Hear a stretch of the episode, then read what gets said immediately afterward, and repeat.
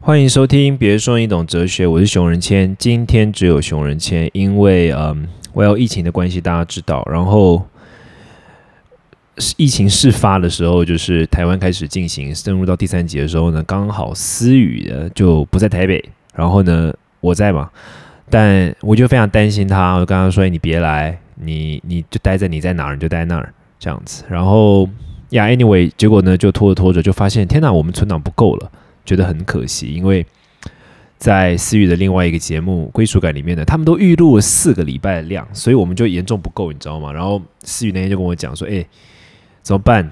那个哲学你要一个人扛了。”我说：“OK 啊，我来这样子。”所以接下来可能一路到台湾的疫情缓和，嗯，大家可以比较自在的流动为止呢，都会是我一个人。所以既然是我一个人的话呢，时间就比较短，我可能就差不多十五分钟左右啦，这样子跟大家聊聊一些。我想聊的，或者觉得是有趣的一些议题，这样。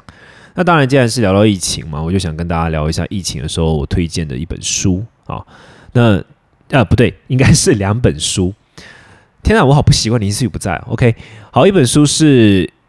半神，作者叫熊仁谦，就是我本人。四月二十三刚发的新书，讲了我生命的三十篇故事。可是你知道，我是一个不太善于自我吹捧的人。虽然可能大家都觉得我很拽，但我真的是非常的不善于自我吹捧哦。所以，所以就是这样，就这本书还可以了哈。大家有空可以看一下，讲了三十个我生命故事，三十个体悟这样。但这不是今天的重点。今天我想要分享一本书，叫《孤独世纪》，因为我今天收到一个读者的问题，他说。疫情下要如何面对不安与孤独感？间接因疫情带来的变化分手了，感觉是真的还蛮 suffering 的。听起来好，呃，我想分享这本书叫《孤独世纪》，然后非常有趣的一本书，有趣的背景啊，他是一个那个学者，好像是经济学者吧，我记得我不是很确定。然后他写了一本书，然后呃，之前很红。很红一阵子，我记得愚人节之前我收到这本书，然后出版社那时候本来还跟我说想要安排一个在那个 Clubhouse，现在已经超级无敌不红的软体的一个读书会这样，然后我就那时候还蛮期待，后来不知道为什么好像就没有 apply 吧，还是因为我太讨人厌没有受邀，我忘记了。总之后来就没有这件事。但《孤独是一》这本书我个人非常喜欢，是认真喜欢。你知道，虽然我每次都说我个人非常喜欢，但这本书我自己很喜欢的原因是因为。他谈到一些非常荒谬的一些状况，所以我觉得非常值得思考啊。那他当然他的背景是在讲说，呃，因为疫情的关系，二零二零年啊，大家非常孤单嘛，哦，被关在家里面啊，谁都不能去啊，很多人就几乎孤独带来的这种心理疾病，因为隔离然后带来孤独所带来的心理疾病，它已经变成严重到快要跟疫情本身一样严重了，怎么办？他大概整个 part 就在讲这个事情，所以。嗯，当然细节建议你读书。我相信博客来买得到，现在网购应该也还算方便。只是听说好像有一些全家便利商店啊什么的，Seven Eleven 好像已经要改变他们的营业时间，不再收货或什么。我有听到一些这样的新闻。不过 anyway，这本书很不错，你可以看一下电子书。那我这边简单讲一个我自己的想法啊，《孤独世纪》这本书，它其实谈的不是只是一个疫情的状况，它谈的是一个现象，就是说近二三十年，呃。全世界普遍都有越来越孤独的状况，就是说，如果你去问大家，你觉得你孤单吗？基本上大家都觉得自己孤单，甚至到了一个很严重的地步，就是英国的呃政府好像设计了一个叫做什么孤单事务大臣还是什么的，专门在解决这个 loneliness 的问题，就孤单的问题。那它里面当然做了很多的数据调查啊，等等等等，列罗列了两个重点。那刚刚好，他罗列另外一个重点，跟我那时候读到的另外一本书，就是那个那个谁啊？那个成功的反思，桑德尔的新书啊，一本桑德尔。如果大家不知道他是谁的话，就是有一个哈佛的老师，哈佛的教授，然后他最有名的一门课叫做正义。他最有一门一门呃最有名的一门课叫做《正义：一场思辨之旅》，这样。然后那门课很有名嘛，你只要 Google 就会找到。然后他的新书这样子。然后刚好我那阵子正也在读那本书，所以它里面有一些概念非常的 match，让我印象很深刻。这样。我今天还是有点鼻塞，所以讲话的时候就会有点呛，这样子，要一边讲话一边呼吸一边换气，这样很难。总之呢，在这个孤独世纪，他提到两个概念哦。第二个概念刚刚讲的跟正义是很很很吻合的嘛。那这两个概念我都带入一些我自己的想法聊一下。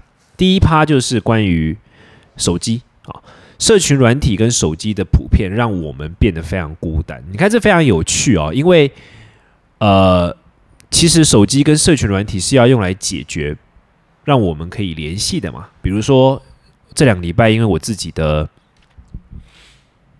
我自己的这个宗教组织那边呢，我们在有一个考试啊，那。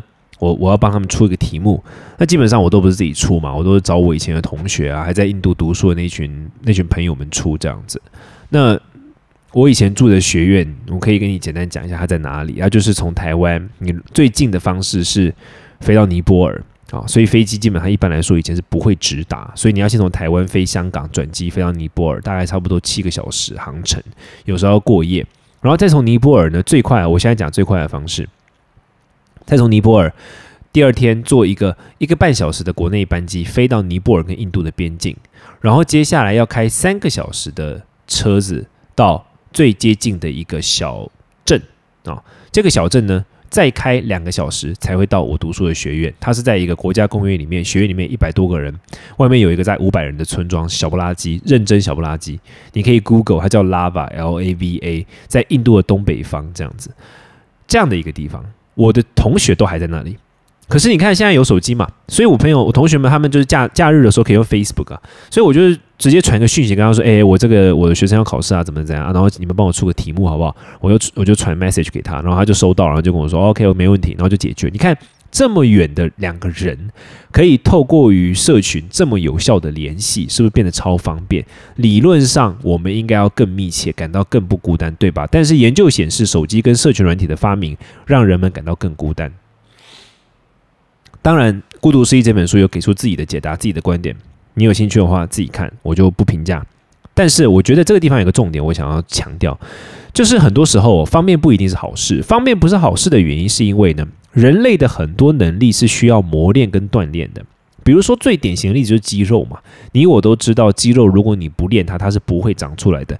你就是必须承受它的那个不舒服，你才会长出一个能够承受，就就得到美好的能力。这一种能力呢，现在在西方的学界一般称之为叫做反脆弱哦，anti-fragile，就是说人类有一些能力是你越给他一些压力，他会变得越强大的。哦，人类本身是一个这样的物种。那好了，人与人之间的孤单感要降低，就是必须要沟通跟联系。可是，当我们都缺乏这种能力练习的机会，因为太方便的时候，我们就会进入一个重量而不重质的时代。一个最典型的例子就是交友软体。我记得黄金圈的那个理论提出者，他曾经，他好像 Simon 吧，哈，他曾经讲过一段话，他就是说。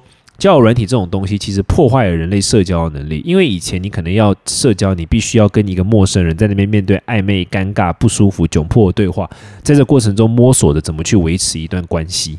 现在你只要打开手机，看到喜欢的往左滑、往右滑，这么方便的方法，虽然看起来让我们更加快速，但其实减弱了我们非常多重要的能力。这是让我们感到孤单感的一个原因。啊，这是我针对《孤独世界》这本书第一趴的解读啊。那你当然可以自己看、自己读、自己自己联想，跟我分享都可以。那第二趴的原因呢，就是有关于个人主义。什么叫个人主义？我突然觉得哦，这是因为现在林思雨不在，然后林思雨不在的时候，我自己讲话就不会莫名其妙突然大笑，然后突然莫不莫名其妙大笑，就好像很不像。别说你懂哲学，要不 anyway。个人主义，好，什么叫个人主义呢？个人主义有几个特点。第一个，我们认为自己的成功不是别人帮忙的，是我们自己的，我们自己得来的，我们自己争来的。在这个我刚刚讲了嘛，这是《孤独世纪》的第二趴。然后呢，桑德尔的书里面，他也是这么谈到这个事。他的关键点切入是说，当我们认为我自己我的一切成功是来自于我个人的努力，没有运气的成分。这时候我们会进入到一种思维，叫才德至上思维，就是认为我因为有某一种才能，我才可以得到今天的成功。而这种才德至上的思维，非常容易导致的结果就是冷漠。冷漠是非常非常容易导致的结果，因为你会觉得我之所以会成功，是因为我努力；那个废物之所以不会成功，是因为他废。所以你会觉得，哦，别人的成功与我，就别人的不成功与我无关。我之所以成功，是我自己，没有任何人帮我。而这一种思维会加强我们的第一个孤独感，第二个社会的分裂跟对立。OK，回到现实层面，在疫情的此刻，我们要如何降低这些孤独感呢？我自己可以跟你分享两个两个我觉得不错的方法哦。其实刚好就对应其中这两个。第一个就是你每天必须强制的要求自己跟一个朋友或一个亲人或一个谁一起视讯对话个一一小时。你觉得很尴尬、孤单、很尴尬、很不确定，有没有？对你就是要练习那一个尴尬跟不确定性的那一种不舒不适感。因为这种不适感哦，可以降低你的那种感就孤独的感受。因为你正在努力，你正在培养那一种可以抗孤独的感受。就像我刚刚第一趴讲的，那当然你可能觉得天哪，我真的我找不到朋友，或者说是好难哦什么的。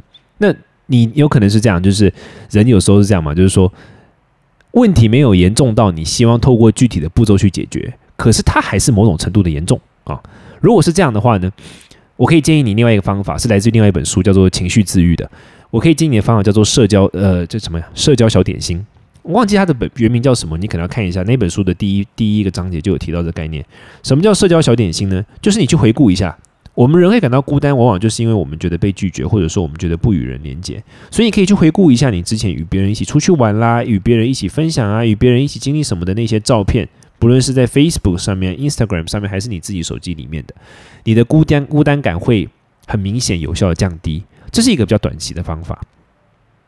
那另外一个方法，当然，我就建议你，就是不要让自己一直觉得自己是活在才德至上的思维中。好，是不是听起来很复杂？没关系，简单的步骤就是如何去克服这种才德至上的思维呢？